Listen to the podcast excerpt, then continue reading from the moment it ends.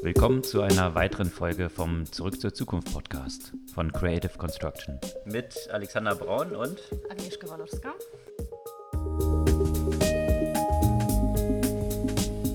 In der heutigen Folge von Zurück zur Zukunft ohne Alexander Braun, dafür äh, mit äh, Dr. Henning Trill, Head of Corporate Innovation bei Bayer. Fast jedes große Unternehmen hat einen Head of Innovation mittlerweile. Und trotzdem habe ich das Gefühl, diese Rolle wird sehr unterschiedlich interpretiert. Das heißt, eine Frage für dich, wie verstehst du diese Rolle und wie viel Freiheit hast du ja auch, diese Rolle entsprechend deiner Vorstellung zu gestalten? Ja, das ist eine prima Frage.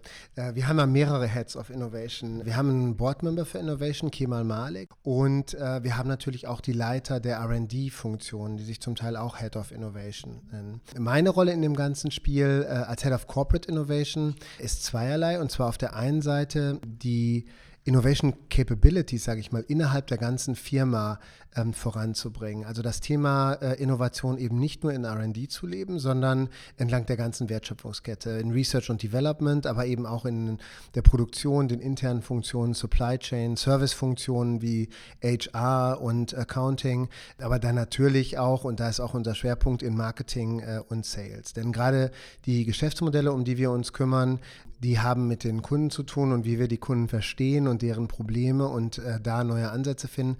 Äh, und da ist natürlich gerade das Marketing- und Sales-Team direkt an den wichtigen Personen.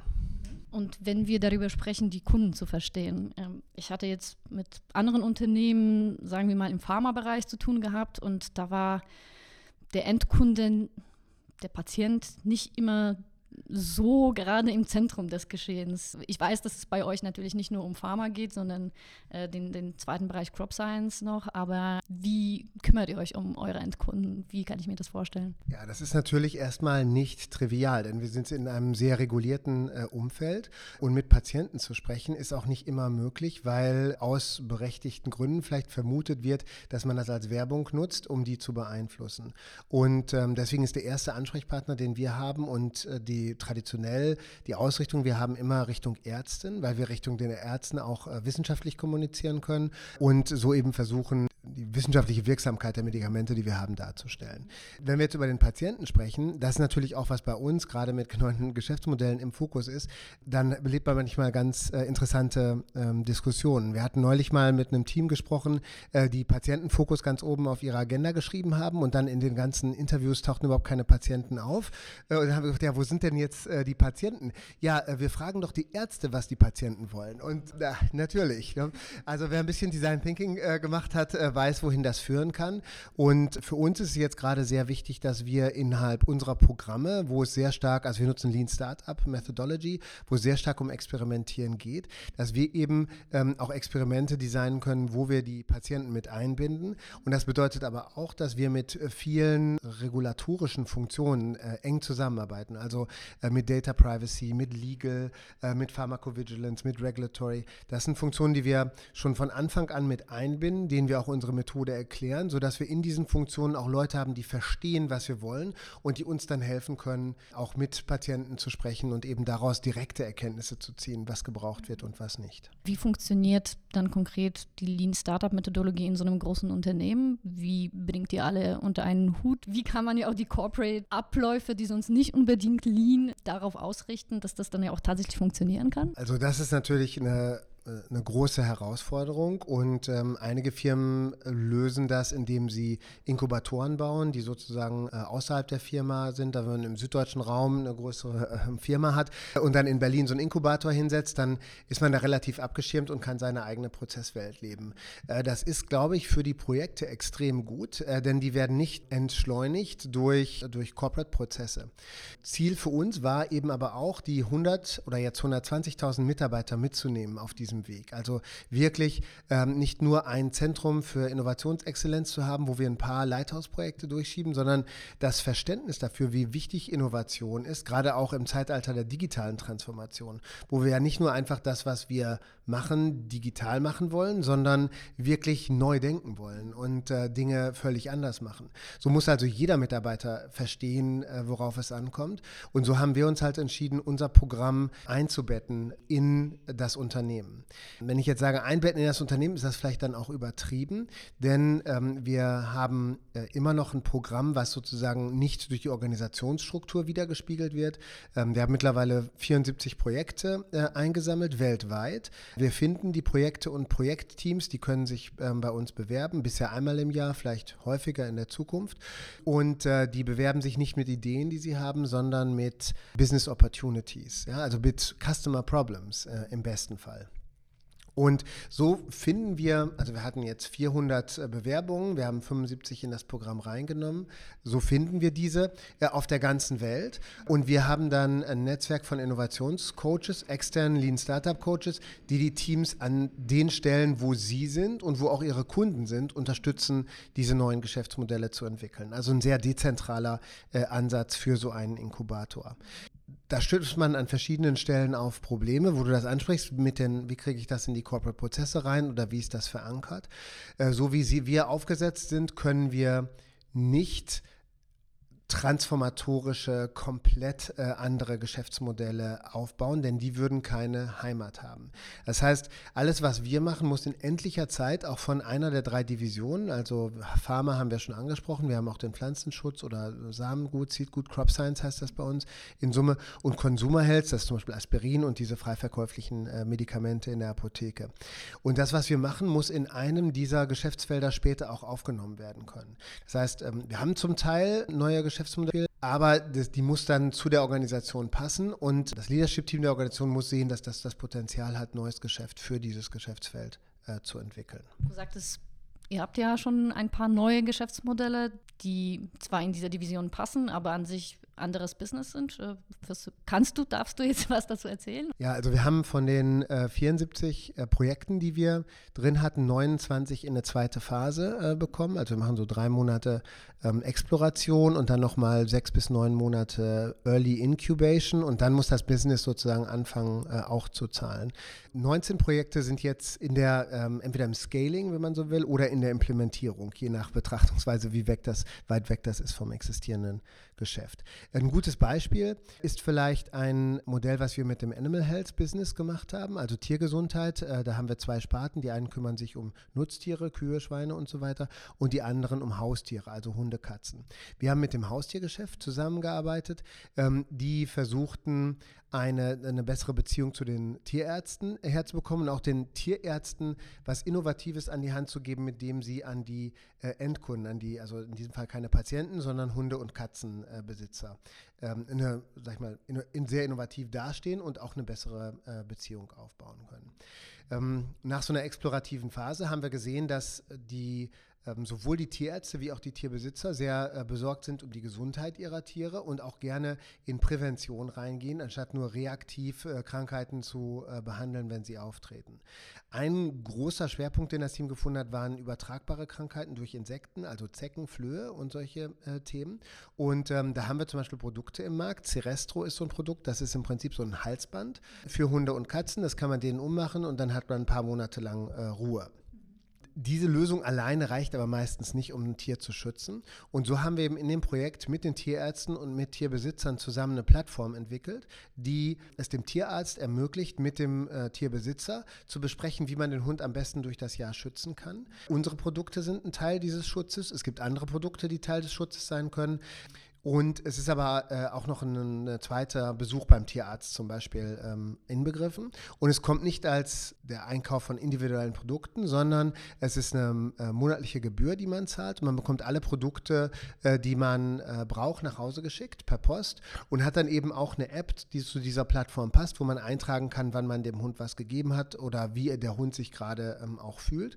Wenn das Tier krank werden sollte, ähm, trotz all dieser Bemühungen, ist eine Versicherung mit inkludiert. Äh, ähm, die Kosten, und das sind anscheinend 400 bis 500 Euro, das war mir gar nicht so klar, weil ich keinen Hund besitze, ähm, aber die werden von der Versicherung übernommen.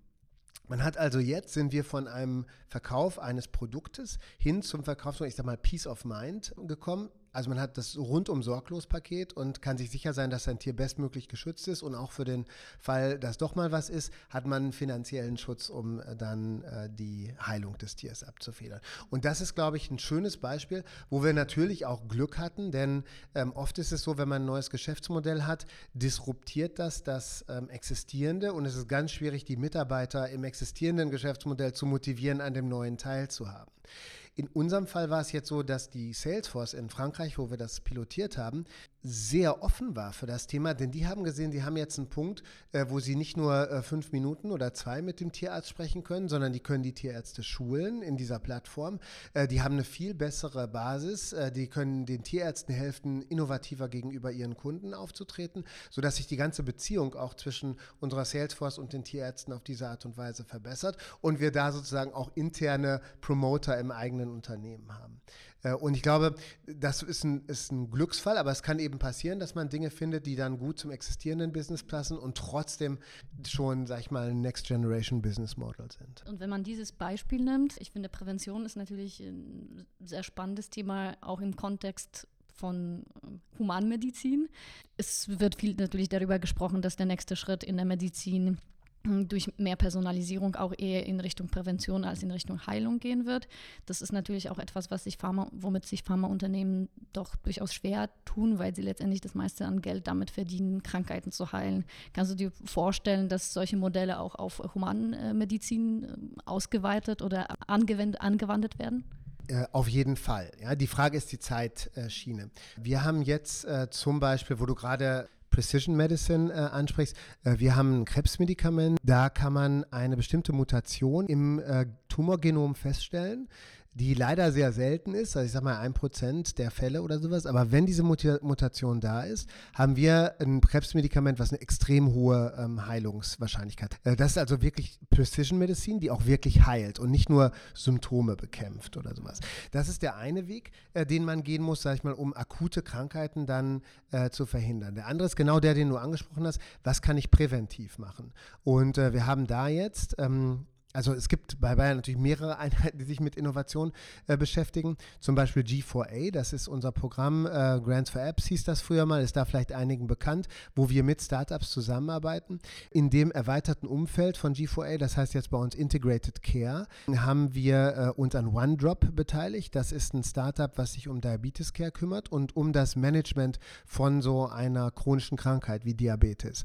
Und äh, die Krankheiten, die heilen, schwierig zu heilen sind, wo man vielleicht mit leben muss, wo man aber auch vorbeugen kann. Das große Thema bei Diabetes ist ja sozusagen Schlimmerem vorzubeugen, einem Nierenversagen äh, vorzubeugen oder eben der sozusagen den absterbenden, sich verengenden Gefäßen und dadurch absterbenden Gliedmaßen äh, vorzubeugen durch ein besseres Management der Krankheit. Und wir versuchen jetzt eben das zu übertragen auf den äh, Bereich Herz-Kreislauf-Gesundheit und die ähm, äh, Menschen mit Risikofaktoren in diesem Bereich auch durch eine Kombination aus, ähm, äh, aus Verhalten und verschiedenen äh, Maßnahmen äh, eben vorbeugend einzuwirken, sodass Leute keinen Schlaganfall erhalten, keinen Herzinfarkt und eben äh, dann ein besseres Leben führen können äh, und eben auch im Ende Kosten im Gesundheitssystem reduzieren. Um nochmal zurück auf das Thema ähm, Intrapreneurship zurückzukommen. Ne? Du hast ja gesagt, es können sich Leute bewerben, die ein Problem erkannt haben oder eine Business Opportunity erkannt haben. Meine Erfahrung in vielen Unternehmen war, dass das Intrapreneurship daran gescheitert ist, dass die Personen nicht wie Entrepreneure incentiviert waren, sondern die durften jetzt im Einführungszeichen ein bisschen Startup spielen, aber ohne, Risi ohne Risk, ohne Reward sozusagen und weiterhin in dem Corporate-Umfeld, ähm, was dazu geführt hat, dass die Motivation nicht immer so ganz oben war, sondern dass man dann wirklich das gemacht hat, was man sonst als Manager im großen Unternehmen gemacht hat. Wie macht ihr das? Ja, also wir haben da sicherlich jetzt auch keinen äh, Golden Nugget äh, gefunden oder so. Was am Anfang ist es, glaube ich, noch relativ einfach. Ja? Einfach dadurch, dass die Lernkurve so hoch ist, wenn man Leute im Team hat, die sowieso, äh, sag ich mal, intrinsisch motiviert sind, auch an der Lösung ein Interesse haben, dann bekommt man schon eine ganze Menge Geschwindigkeit hin. Also zumindest über die ersten drei Monate, vielleicht auch äh, sechs. Äh, und dann ist natürlich die Frage, wo ist der Fokus? Also jetzt ist nicht jeder Mitarbeiter in einem Konzern notwendigerweise mon monetär ähm, motiviert. Das heißt, es gibt schon viele Leute, sehr viele auch, die hier arbeiten, weil sie einfach einen Unterschied machen wollen für äh, sag ich mal, für Patienten oder für Pharma oder für die äh, Ernährung des Planeten, die also wirklich so Interessen haben, die noch jenseits äh, sind äh, von dem eigenen ähm, Benefit, den sie kriegen.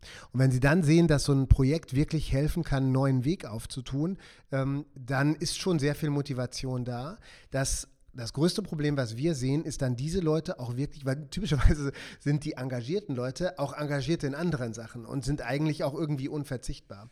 Also das größte Problem, was wir haben, ist, dass wir die richtig guten Leute dann loseisen können aus dem Business und wirklich mal für eine Zeit lang auf unseren Projekten haben. Und wenn man sich jetzt so in der Historie unser Portfolio ansieht, dann sind die Projekte, die wirklich super geklappt haben, auch welche, wo ein Seniorer-Manager, ich sag mal ein Landesleiter oder so jemand, ein Funktionsleiter gesagt hat, das will ich haben. Dafür habe ich auch die zwei Leute, drei Leute, die sich Fulltime darum kümmern und dann wird das auch erfolgreich.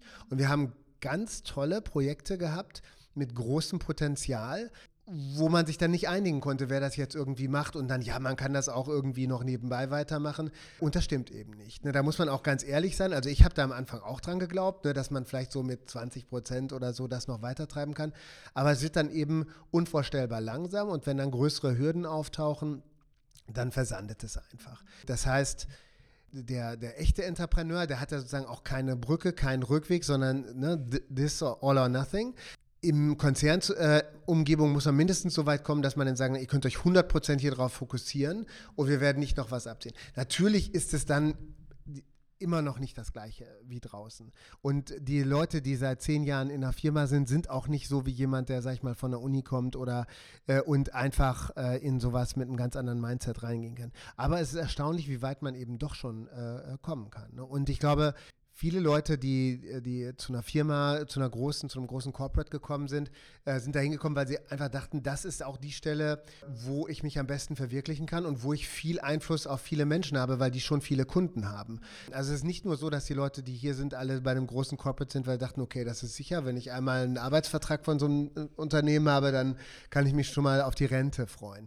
Ähm, also ich will nicht ausschließen, dass es das auch gibt, äh, aber es sind wirklich viele Leute hier, die sich hier verwirklichen wollten und die dann gesehen haben, dass man in so einer großen Firma doch auch sich in einem engen Korridor normalerweise bewegen muss, weil einfach viele Prozesse da sind. Nicht, wir müssen ja auch sehr zuverlässig Medikamente oder Pflanzenschutzprodukte in sehr hoher Qualität liefern und da darf eben nichts schiefgehen. Deswegen ist ein großer Teil unserer Organisation auch recht starr, weil er eben diese Qualität sicherstellen muss. Und wenn man dann die Leute in so eine dynamische, agile Umgebung gibt, da setzt schon sehr viel Energie frei. Ja. Aber im Ende, wenn man wirklich was erreichen will, ähm, muss man ihnen die ganze Zeit geben und auch die Ressourcen, die sie brauchen, sonst, sonst versandet es. Wie schafft ihr das genau, diesen Sprung von der Kultur, das sehr sicherheitsorientiert ist, zu Recht ja auch, wenn es um Medikamente gerade geht, zu naja, zu einer Kultur, die eher risikoaffin ist, ne? weil das braucht man ja bei Innovationen, bei neuen Geschäftsmodellen. Und was waren so die Hürden, die ihr auf dem Weg dahin überwunden habt? Wir haben mit Sicherheit nicht alle Hürden überwunden auf dem Weg. Äh, ein paar Hürden sind vielleicht auch sinnvoll und man muss sich im Ende auch fragen, ob die ganze Organisation in so ein Mindset äh, rein soll. Denn äh, wir haben einfach auch Funktionen, ich sage mal Pharmakovigilanz, wo es darum geht, äh, Nebeneffektereignisse aufzunehmen und systematisch weiterzubearbeiten. Das sind so Dinge, äh, da will man vielleicht gar nicht experimentieren, sondern das ist reguliert. Äh, da muss man sehen, dass man die äh, Regularien erfüllt und das muss einfach funktionieren. Wenn wir nach neuen ähm, Ideen suchen, dann brauchen wir natürlich ein etwas anderes Umfeld und andere Kultur. Also in den Teams, wenn die Teams arbeiten, haben wir da eine Kultur geschaffen. Wir schaffen beim Management ein Verständnis für diese Risikofreudigkeit und zwar indem wir gar nicht über ähm, Risikofreudigkeit reden, sondern über De-Risking. Also das ist, ist ganz wichtig hier und das funktioniert auch, wenn man sagt, wir machen ja nicht irgendwie wilde Experimente, um mal zu gucken, was so passieren kann. Äh, Im Gegenteil, und da haben wir auch eine Reihe gute Beispiele, ähm, wir machen sehr wissenschaftlich Experimente mit Verhalten, die uns helfen, Entscheidungen datenbasiert zu treffen. Wir nehmen also Risiko raus ich glaube, Bayer, ich hatte mir das vor drei Jahren mal angeguckt, hatte über 1000 Apps äh, produziert für unsere verschiedenen Produkte. Und die Zahl der Apps, die wirklich oft runtergeladen wird, ist sehr überschaubar.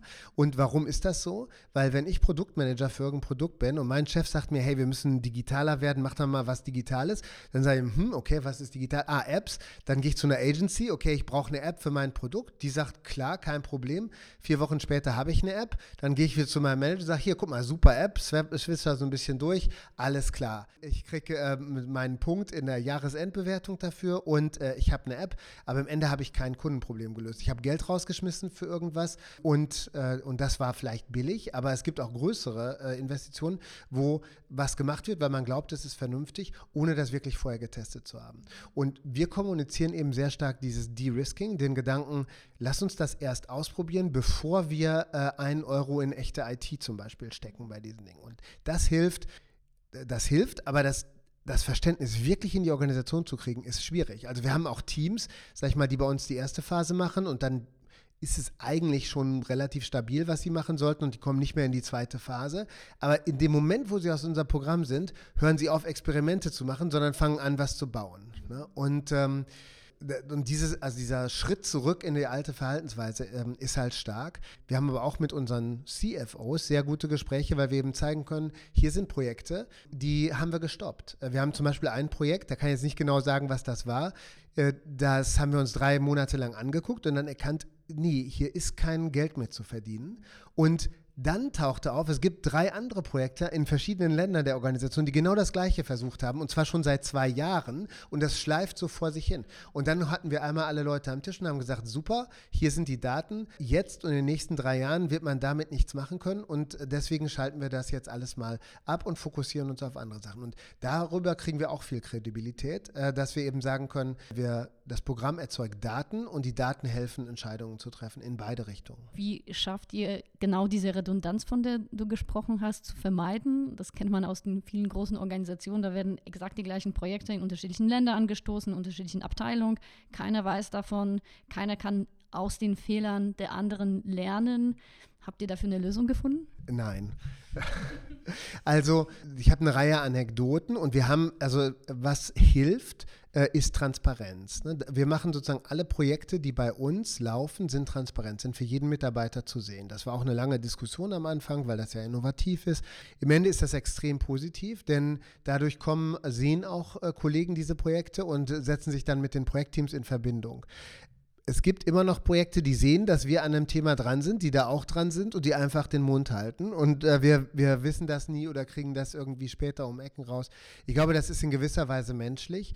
Von einem Tag auf den anderen können wir das nicht ändern. Es gibt ein Tool, wo im Prinzip alle Digitalprojekte drinstehen. Das sind aber nicht nur Innovationsprojekte, sondern alle Digitalprojekte. Und da wirklich zu verstehen, ob zwei Projekte ähnlich oder gleich sind, ist auch mühselig. Ich glaube, in so einem großen Unternehmen wird man Redundanzen nie komplett äh, rauskriegen ich glaube, dass es gut sein könnte, Communities zu haben, die sich um gewisse Themen kümmern und in denen dann, sag ich mal, eine Blockchain-Community haben wir zum Beispiel, wo Blockchain-Themen aufkommen. Wenn mich jetzt über jemand über Blockchain fragt, leite ich ihn immer direkt an Tom Maas weiter, der das so ein bisschen koordiniert. Ähm, sowas hilft, aber das haben wir auch nicht für alle Themen. Und es ist wirklich, ähm, es ist wirklich schwierig. Ich sag mal, wir sind einfach transparent und sehr kollaborativ und hoffen dadurch einfach eine Reihe von diesen Redundanzen zu verhindern. Äh, ich mache mir keine Illusionen, dass das äh, komplett klappt. Wie schafft oder wie reduziert ihr die Angst vor der Transparenz? Du hast gesagt, ihr versucht transparent zu sein, datengetrieben. Das hat zur Konsequenz, dass man sich irgendwie messen muss und dass man Projekte aufgeben muss, sagen wir mal, wenn sie ähm, entsprechende, Kriterien, entsprechende Kriterien nicht erfüllen.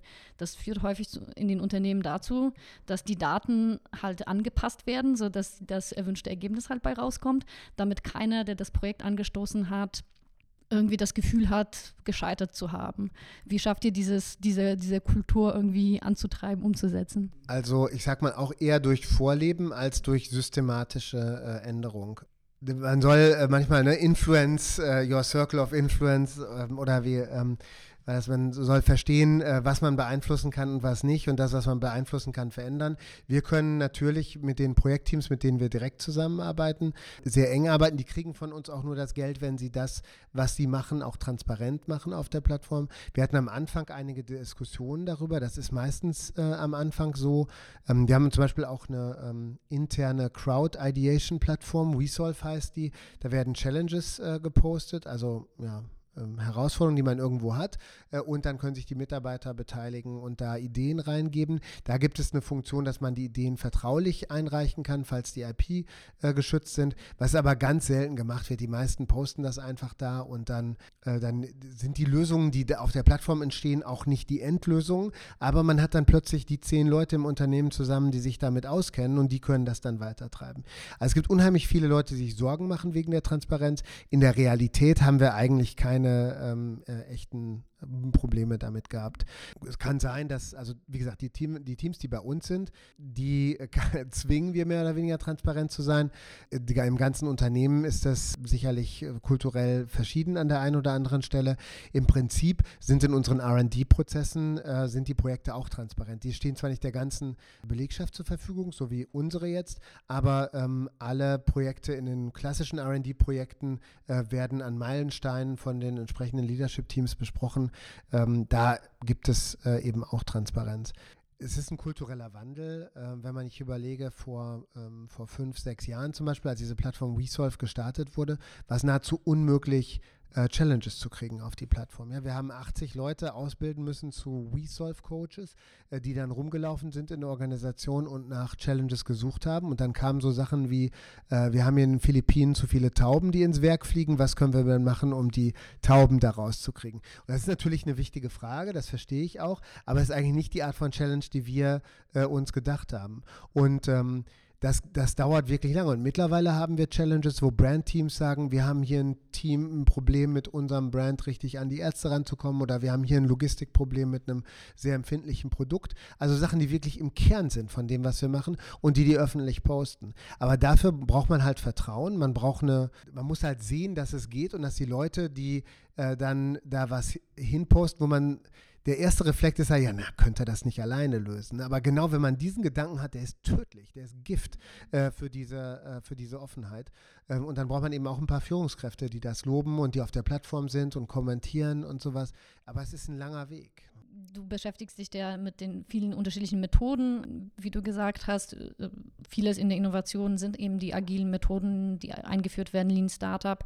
Was sind für dich die spannendsten Entwicklungen in diesem Bereich, die in, den letzten, in der letzten Zeit stattgefunden hat, sei es auf der Methodenebene, sei es auf der Technologieebene?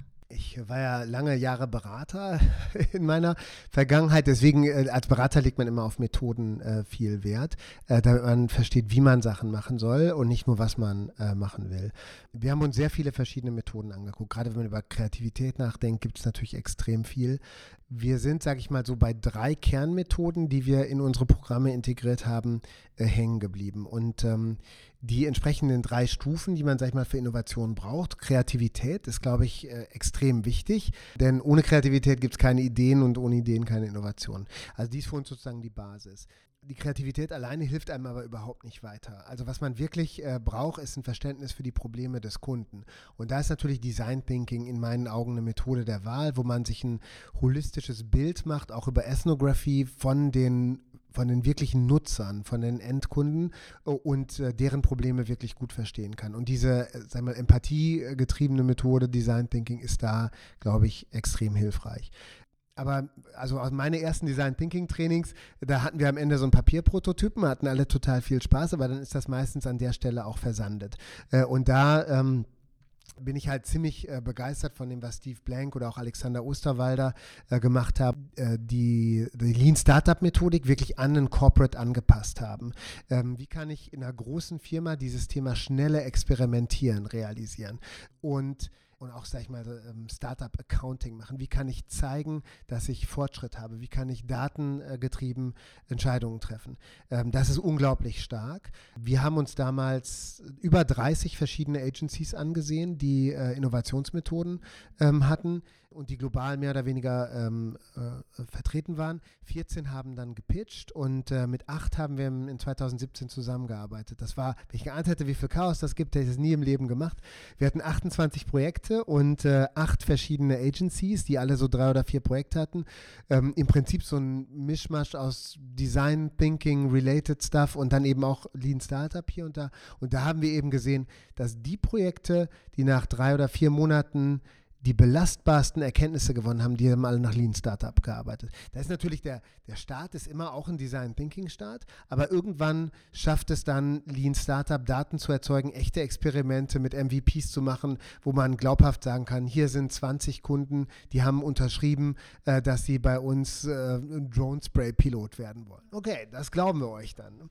Und ähm, also das ist sehr stark. Was wir jetzt die Singularity University ist natürlich immer ein, guter Platz für, äh, für Inspiration. Und äh, ich glaube, wenn man sich äh, zum Beispiel äh, von EXO diese Exponential Principles für exponentielle Firmen anschaut, das ist, äh, ist eine sehr gute Sache, wenn man das dann weitertreiben will. Also wenn man einen Kunden verstanden hat, Kreativität äh, machen will und dann eben auch die passende Organisation dazu aufbauen will, dann sind diese exponentiellen Prinzipien ähm, glaube ich, äh, sehr gut.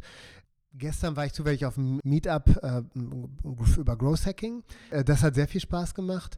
Und ich glaube, das ist etwas, das ist natürlich ein bisschen äh, Marketing äh, fokussierter, ist aber eigentlich genau das, was man äh, in einem Startup braucht, wenn man, äh, sag ich mal, über die, Produktentwicklung hinaus ist und man hat seine ersten Kunden. Das ist ja meistens weiter begleiten wir das typischerweise nicht. Aber dann sozusagen das schnelle Scale zu kriegen, ähm, da ist Growth Hacking sicher gut. Wenn man sich anguckt, wie das genau funktioniert, dann ist natürlich die Frage, wie kriegt man das in so einem Corporate-Umfeld hin, weil Hacking ist eben Hacking auch. Ne? Also darf man sich nichts vormachen.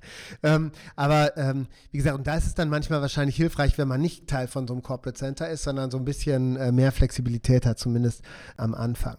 So. Also das sind, glaube ich, so die Methoden. Jetzt Kreativität, da habe ich gar nicht so viel gesagt. Äh, da muss ich aber auch sagen, äh, wir haben äh, eine Methode gefunden, die heißt Systematic Inventive Thinking, die wird so von einem israelischen Startup äh, vertrieben, die auch Systematic Inventive äh, Thinking heißen.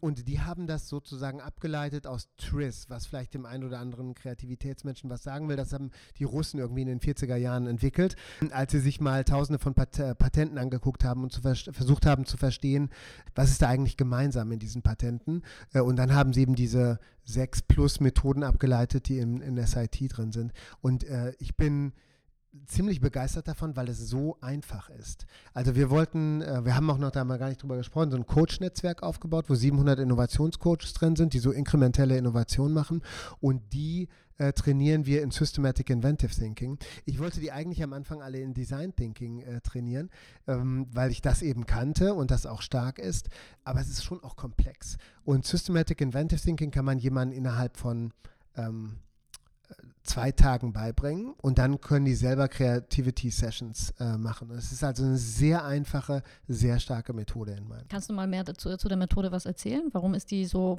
einfach, aber gleichzeitig so stark? Die ist eben sehr strukturiert. Die, die Philosophie ähm, bei SIT ist, äh, man nimmt eine Ausgangssituation, kreiert Störungen und versucht dann aus diesen Störungen Sinn zu machen ähm, bevor man anfängt, die ganzen Nachteile dieser Störung zu verstehen.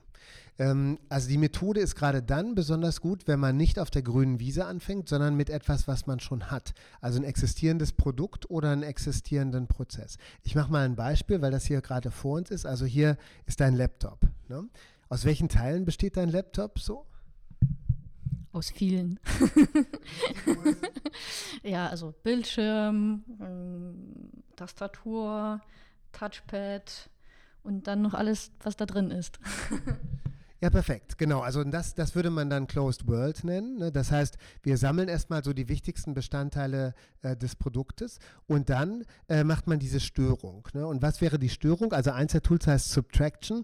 Da ist die Störung, man nimmt ein ganz wichtiges Bauteil weg. Ne? Also nehmen wir mal an, wir würden jetzt hier die Tastatur wegnehmen von dem Laptop. Ne? Das könnte man natürlich sofort sagen, das ist total blöd, weil dann kann man nicht mehr tippen und alles. Die Methode ist aber, dass man darüber nachdenkt, was wäre denn der Vorteil, wenn man jetzt keine Tastatur hat. Hast du eine Idee, was ein Vorteil sein könnte? man könnte stattdessen Voice Recognition haben und dann müsste ich jetzt nicht mühsam tippen und dann würde mir meine Schulter zum Beispiel nicht wehtun, ja. Ah, okay, guck mal, also tippen ist eigentlich schlecht, weil die Schulter wehtun oder die Finger, Leute haben Sehenscheidenentzündung. Äh, und du hast jetzt so die Lösung sogar schon mit reingeschmissen. Das ist, das ist dann eigentlich erst der übernächste Schritt. Also, was du gemacht hast, ist, du hast dir überlegt, ich habe den Laptop, ich nehme die Tastatur weg und es wäre gut, weil ich könnte dann vielleicht Sachen auf eine andere Art und Weise eingeben und meine Schulter würde nicht wehtun. Das Ding wäre natürlich auch leichter und so weiter.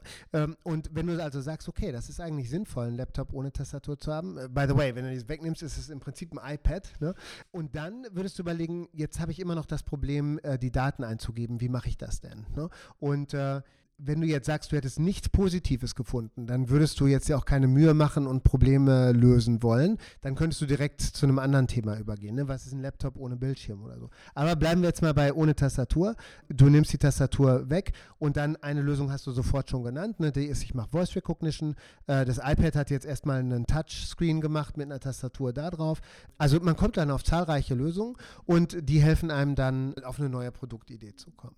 Ja, mit Prozessen gibt es äh, so ähnliche Tricks und äh, also die Sachen sind extrem einfach durchzuführen, extrem einfach zu lernen, machen viel Spaß. Ja, also man hat auch, äh, das glaube ich für das Netzwerk bei uns auch das Wichtigste, die Leute, die daran ähm, äh, teilnehmen an so einer Session, die, die sehen halt, wie kreativ sie sein können und äh, sind davon von sich selber begeistert. Ja, wir haben Sessions gemacht mit Accountants aus dem Finance-Bereich, ja, die uns gesagt haben, nee, wir sind nicht kreativ und so. Wir machen, ja, und dann äh, kommen plötzlich Ideen raus, wie man da Prozesse dramatisch verbessern kann und am Ende sind alle total begeistert. Und äh, das ist schön, das kreiert so ein Momentum, aber wie gesagt, das allein ist nicht die Lösung, sondern man muss dann eben auch die Infrastruktur haben, das voraus, voranzutreiben, dass man nachher die Sachen auch implementiert bekommt.